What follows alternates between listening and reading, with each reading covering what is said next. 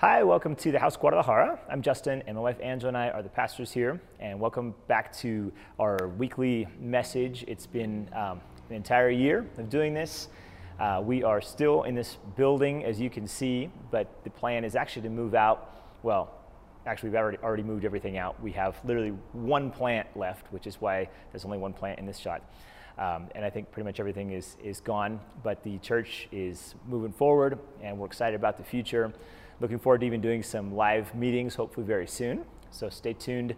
If you're in the Guadalajara area, we would absolutely love to have you join us. If you're watching this from somewhere else in the world, then that doesn't help you a whole lot, but you're very welcome to continue to follow these videos. I think our plan is going to be to continue to do this uh, indefinitely online for obvious reasons. Um, last week, I talked about three passages out of the book of Philippians um, that all use the same Greek word. It's, it's a word that means superior or better than or more important than uh, or of more value than. It's, it's, it's a verb, but it literally means to have more, like more weight or to have more substance. The Greek word is hyper echo or uper echo. I don't know how exactly you'd pronounce it. Um, I like hyper echo. I think it sounds cooler. But it has this idea of comparing two things and saying this is better than something else. And you can obviously get into a lot of trouble um, in life trying to compare things. And honestly, even in the Bible, many times, um, probably we go too far with this and we try to say, well, this is good and therefore that's bad, right? And you, you actually hear people argue and fight over things a lot of times, and they're both right. You know, maybe you've done this with your spouse uh, or with a family member or a friend where you argue over who's better, who's right. And sometimes it's just like, you know, they're both good. They're, they're, they just both have a place in in life. And in this particular passage that I'm going to read in a moment, I actually read it last week as well, and I read two others, but I'm going to focus on just one today. We kind of come across this concept of comparing two things and saying, you know, it's not like one is necessarily bad, but there is another way. There's a way that's, that's maybe better, especially in certain instances. So, without trying to um, you know, be overly critical or without trying to say it's terrible that maybe you've ever thought this way, because you'll see in a moment we all think this way.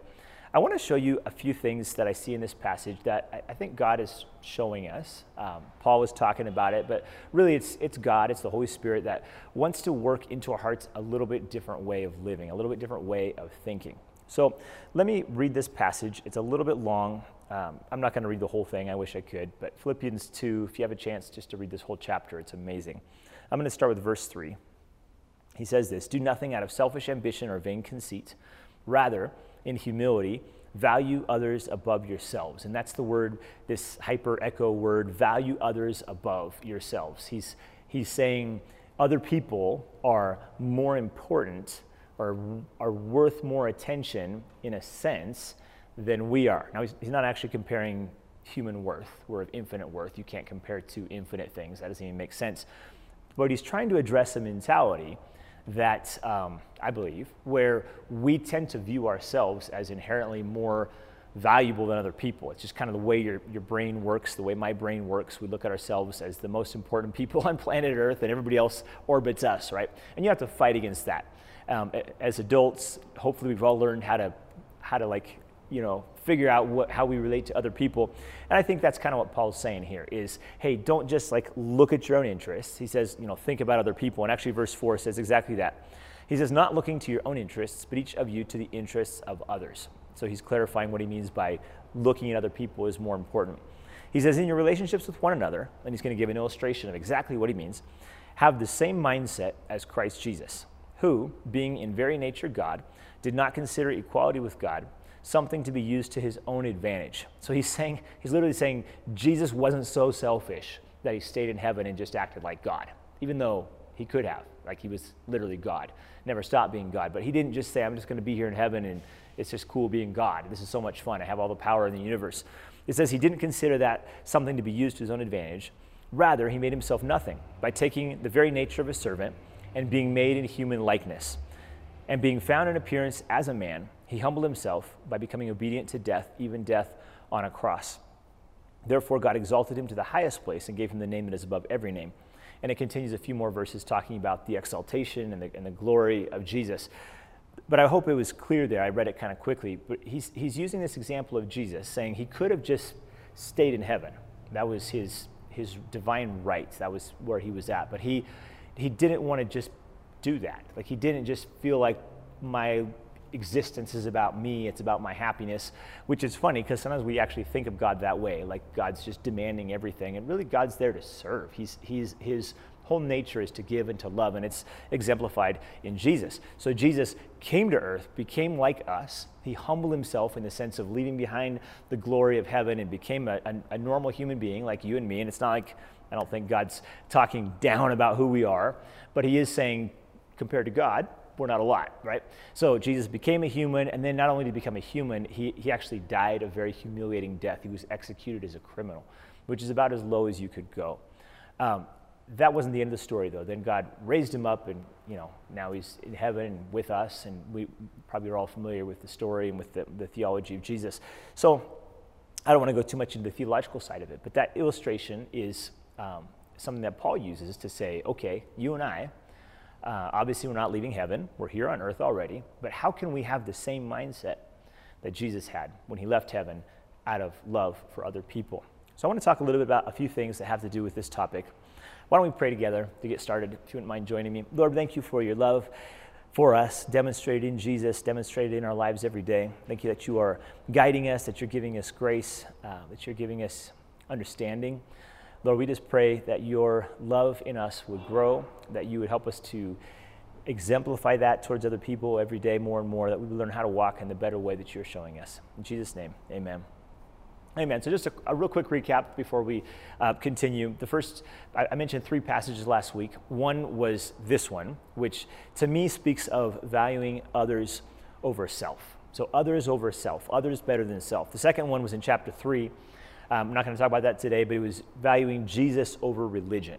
So it was comparing, you know, Jesus as compared to just doing rituals or doing good things. I mean, they're good things. They're not, they're not bad things, but Jesus is more than, he's better than just religion. And then the third thing was in chapter four, and we talked about valuing peace over control. So peace is more important, more valuable, uh, accomplishes more in our lives than just trying to be in control all the time. And I think in the next couple weeks I'll probably get into that a little bit more. But I want to I want to focus on this first one, valuing others over self. You know, I was, I was thinking about this. Um, well, I think probably we all think about this all the time, right? It's this constant struggle. How do you how do you choose what's what's right? You know, how do you choose someone else when what you want is more important? And you know, just an analogy, I guess, of these, uh, this idea of something that's better than something else. My youngest son, uh, it was his birthday a few days ago on Monday, and he's 10 years old, which is crazy. We now have no children in single digits. He, was our, he is our youngest, and he's 10, so moving forward into really awesome preteen years and then teenage years. Um, it's, it's, a really fun stage, and uh, I don't say that sarcastically. It's a very fun stage but we miss our, our little child. He's definitely growing up. Anyway, though, he wanted, he wanted pizza and he wanted ice cream cake. And he had a couple friends over, couldn't do a party obviously because of the pandemic, so had a couple of really close friends come over and you know people wearing masks and all that. But anyway, um, as the as the guy who was supposed to order the pizza, I had no idea how much pizza to buy. And I don't know if you've ever noticed this, but it's literally impossible to buy the right amount of food for a party. You either run out and then you're panicking and trying to figure out how to get something the last second, or you buy way too much. So in this case, I calculated uh, you know, mathematically speaking, how many slices my kids normally eat, how many people were going to be at the party, which wasn't very many. So, you know, I'm thinking six or seven people. Um, and somehow, I'm still not sure how I did this, but I came up with we needed five pizzas for seven people, which as I'm saying that out loud, I can kind of see my error maybe. But anyway, they're small pizzas, right? And my kids can eat a whole pizza themselves, a piece, usually. Somehow, though, we had four and a half pizzas left over. So between the seven of us, we ate one and a half pizzas. I, I don't know how that happened. So um, the next three or four days, our refrigerator had a stack of pizza boxes in it. So you open the door, and what do you see? This pizza seducing you and tempting you, like eat me. You don't want it to go to waste. There was also salad and fruit and other things in the fridge, but you know the pizza was like front and center. The ice cream cake that I bought, um, they only had one size. Well, they had two, but they were out of the small size, so they had the large size. So I, I asked the guy because it was pretty good size, right? So I'm like, hey, how many people does this feed? So he said about four to six. Um, I was like, really? It's, it's big. And, and, it turned out I misheard him. He actually said 14 to 16. Um, and so he corrected me, and I, okay, 14 to 16. Well, there's seven of us. Uh, yeah, that's probably a little too big, but it's the only size they had, so I took that home. So yeah, obviously we ate about that much of this enormous, enormous ice cream cake. So that went in the freezer. So now you open our fridge, well, not anymore, but the first two days after the party, you open the fridge and there's a stack of pizza boxes. You open the freezer and there's an ice cream cake. So you can only imagine the discipline that it took, um, that it would have taken had I had discipline to take, to say no to the pizza and pick the salad, or to say no to the ice cream cake and instead go for whatever semi healthy option we had in our freezer. You have to, you have to make those choices, right? And um, we all made the wrong choice, so the pizza lasted about a day, and we powered through four more boxes, just annihilated those pizzas. The ice cream cake uh, fared better, I think, probably because it's so much work to cut it, but it's, it's almost gone too. So we're going to be doing a lot of exercise in my house over the next few days, I suspect. Why? Because there's things that you should choose that are good, and there's things that are great for a moment, but you can't just continually choose those. And you can't live on pizza and ice cream cake. You know, two, three, four days, we'll recover. It's not the end of the world. It's not a lifestyle. Um, definitely could have made better choices, but hey, whatever. Um, we're, we're moving on. But we're not going to live that way. You, you have to make the right choices. What's good for you? What's good for your family? What's good for your body? What's good for your emotions? And I'm not just talking about the food you eat. That's a, a literal set of choices we face all the time. And what Paul says here is he's saying the better way when it comes to other people is to choose empathy over selfishness, to choose thinking about other people over always thinking about ourselves. Now, it's not wrong to think about ourselves any more than it's wrong to eat pizza or to eat, eat ice cream cake or to eat, do something else that in the moment is, feels good, but it's not a lifestyle. It can't be what you do all the time, no matter what situation. You can't just think about yourself. And yet, that's where we often live. Um, that's kind of the way we grow up. It's, it's the way we're taught to react to things, not, not consciously, obviously, but it's just, it's just the natural instinct of a, human, of a human being, of a human brain, is to protect itself, to, to look out for number one. And you have to actually fight against that because that is what's staring in your face like opening that refrigerator opening that freezer and you know you see the most obvious the easiest the most pleasurable thing in the moment is to choose self is to think about self but what, what God is saying to us, and, I, and I, it's not the only passage that talks about that in the Bible, it's actually the message of the Bible that love for other people, thinking about other people, transcends. It's, it's greater than, it's more valuable than choosing a life based on self. It doesn't mean we become martyrs and that we throw out who we are and we never think about ourselves. Not, not, in the, not in the slightest. That's really not the danger most of us face. What it means is that we don't live for ourselves. We don't reduce life to just survival. We, we don't, we don't lo- uh, reduce life to just getting ahead or beating someone else or being more comfortable or being happier. It's you know, chasing that rainbow of happiness. It's an illusion. You'll never actually get there. Or you get there for a second, but you can't, you can't hold on to that. It's an illusion. But the ir- irony of really of life, with or without God, if we could be honest, is that when you live for other people, you find greater fulfillment. And obviously, that is the message of God Himself. That's why, that's why Paul brings up Jesus.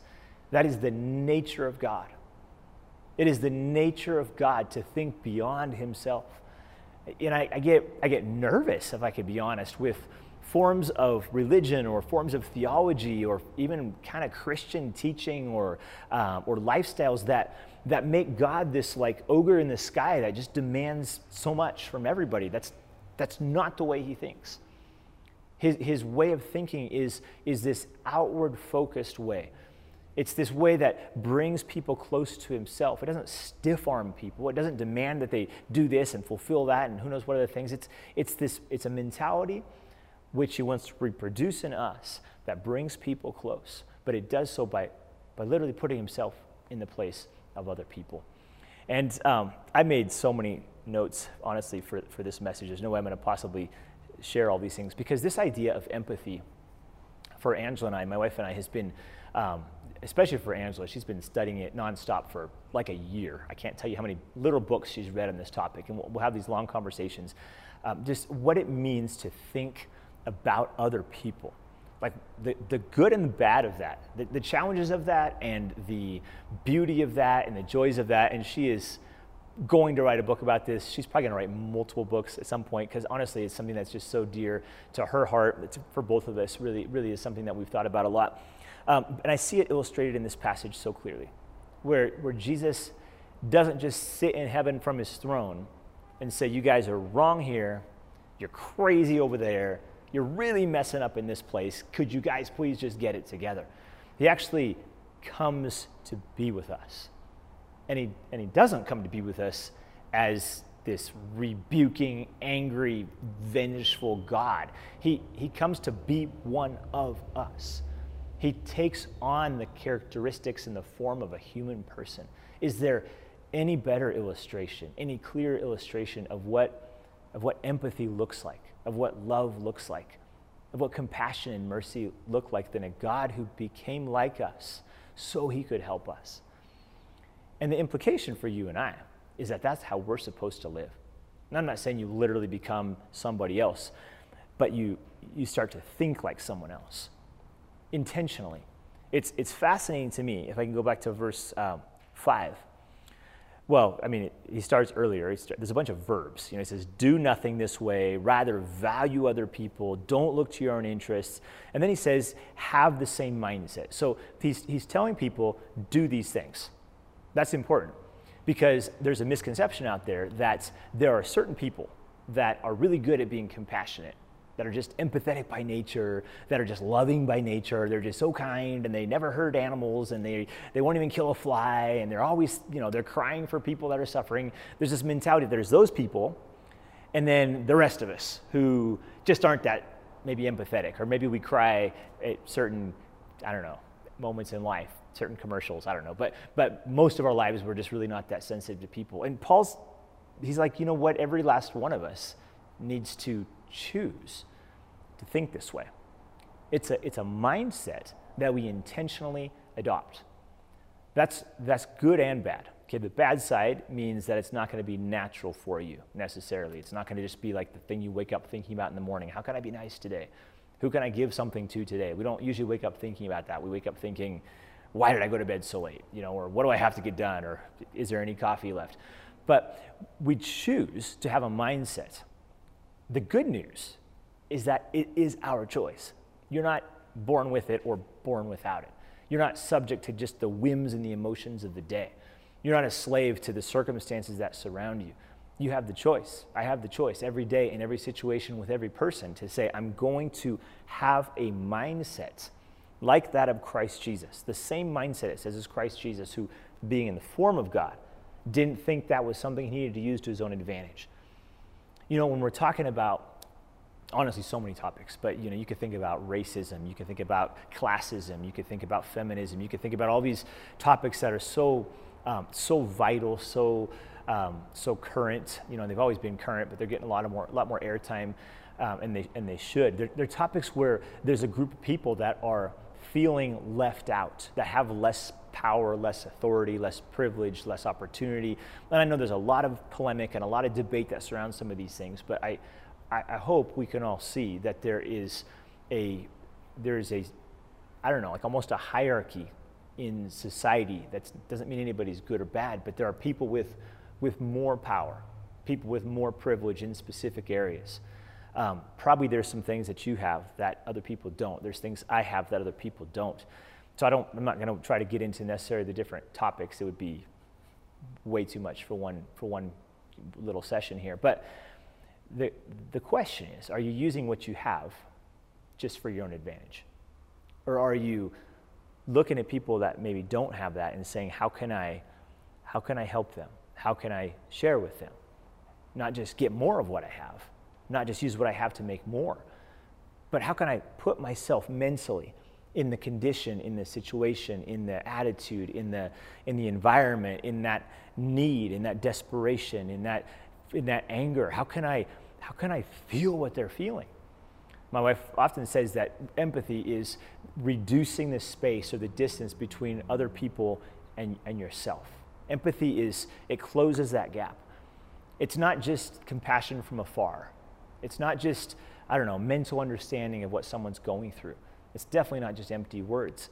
It's closing that gap, maybe physically, but for sure mentally, where you say, if I were that person, not if I were me in their situation, because you bring a lot to the table that maybe that person doesn't have, but if I were them, if I had grown up that way, if I had been treated that way, if I had been hurt that way, and I'm, I mean, this applies to literally every area of life, it will it will transform the way you relate to people.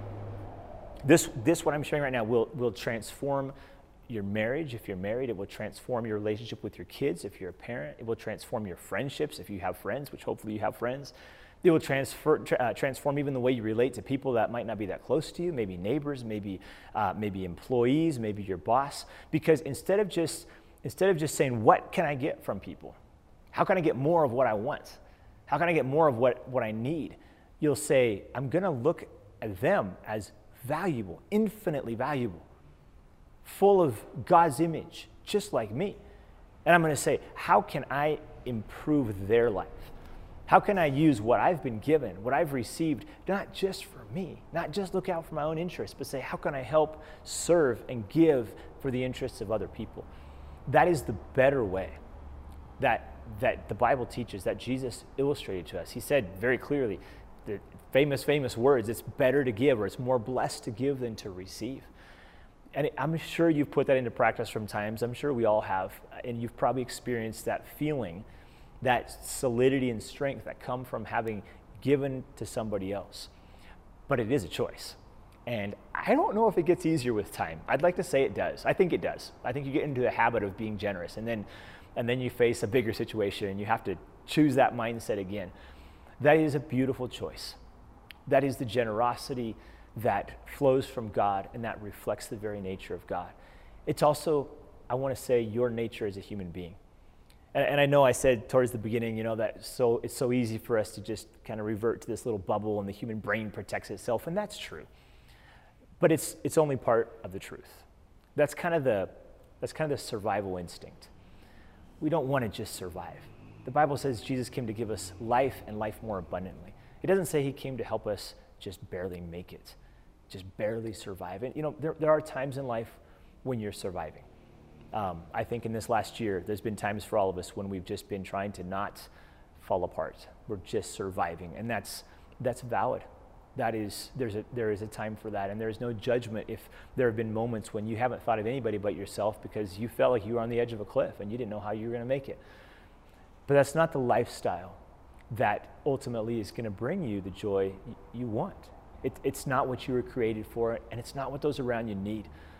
And I'm not saying it's wrong to be selfish once in a while. We all need a mental health day. We all need a hug sometimes. We all need um, chocolate ice cream cake or Oreo ice cream cake or whatever it was. Probably not five pizzas, but you know, at least a few slices of pizza. We're not going to live that way. We're going to live this way where we say, I'm going to look out also for the interests of others. How much more empowering is that? How much more hope filled is that kind of a lifestyle when you can say every day, I'm here not just for me, I'm here for other people. I choose to have the same mindset that was in Christ Jesus. I choose to have the same attitude, the same emotions, the same self sacrifice. And it, the, the, crazy thing is, when, when you do that, you, you actually enter into this place of, of health. Because I'm, I'm not saying be a martyr, I've said that already. I'm not saying you just give everything away. You know, you have to figure this out, and it's not easy, and it's, you know, you won't always do it right but there is a sense in which giving to others literally builds yourself. Giving to others actually heals you. Giving to others actually brings peace and stability and understanding and growth to who you are as a person. And God knows that. God built us. He built this whole idea of community. We don't do well alone. I mean, if anything has been proven in this pandemic, it's like it's that you don't do well when you're stuck in an apartment by yourself or when you're living with the same four or five people day in and day out, week in and week out. We need a bigger community, but not, not just for self. It's because we're interconnected. We, we receive, but we give, and we give, and we receive. And I think the more we can celebrate that and lean into that, the more health and the strength that we're going to find. I could say probably quite a few more things about um, this right now, but I do want to just close with this last comment. And that is that there is no more powerful tool to change yourself than entering into this idea of empathy, entering into this idea of thinking about other people. Because it's too easy, um, and I've done it, and probably all of us have done it, to dismiss people or people groups, um, to close your ears to complaints, to forget or ignore certain situations in the world at large or in your world very close to home. It's very easy to do that when you're focused just on yourself. But if you, if you learn to put your focus also on those around you, you, you unleash a power for self change that cannot be overstated. When, when you think empathetically about people, when you put yourself in their place, mercy flows in your life, love grows in your life. And along with that, creativity and passion and sometimes pain. There is a price to pay, in a sense, if you're going to enter into someone else's life. But it's a price, like Jesus said, it's far more blessed to give than to receive. And when you give that empathy and that love, you, you, you become a better person. You become a changed person. You become a bigger person you become a more at peace and at rest person, even if simultaneously you're, you're still fighting for justice and you're still raising your voice for people that have less than you and you're giving beyond maybe what you ever thought you would give and you're working hard and yet you, you'll find yourself becoming more at peace and more at rest because that is what you were created for. And I think sometimes we get frustrated. I know I get frustrated looking at the world and saying, what is wrong with people? Um, or what is the solution for this pain. And we can't know it all. We can't carry it all. None of us are God. You can only carry what God has given you to carry.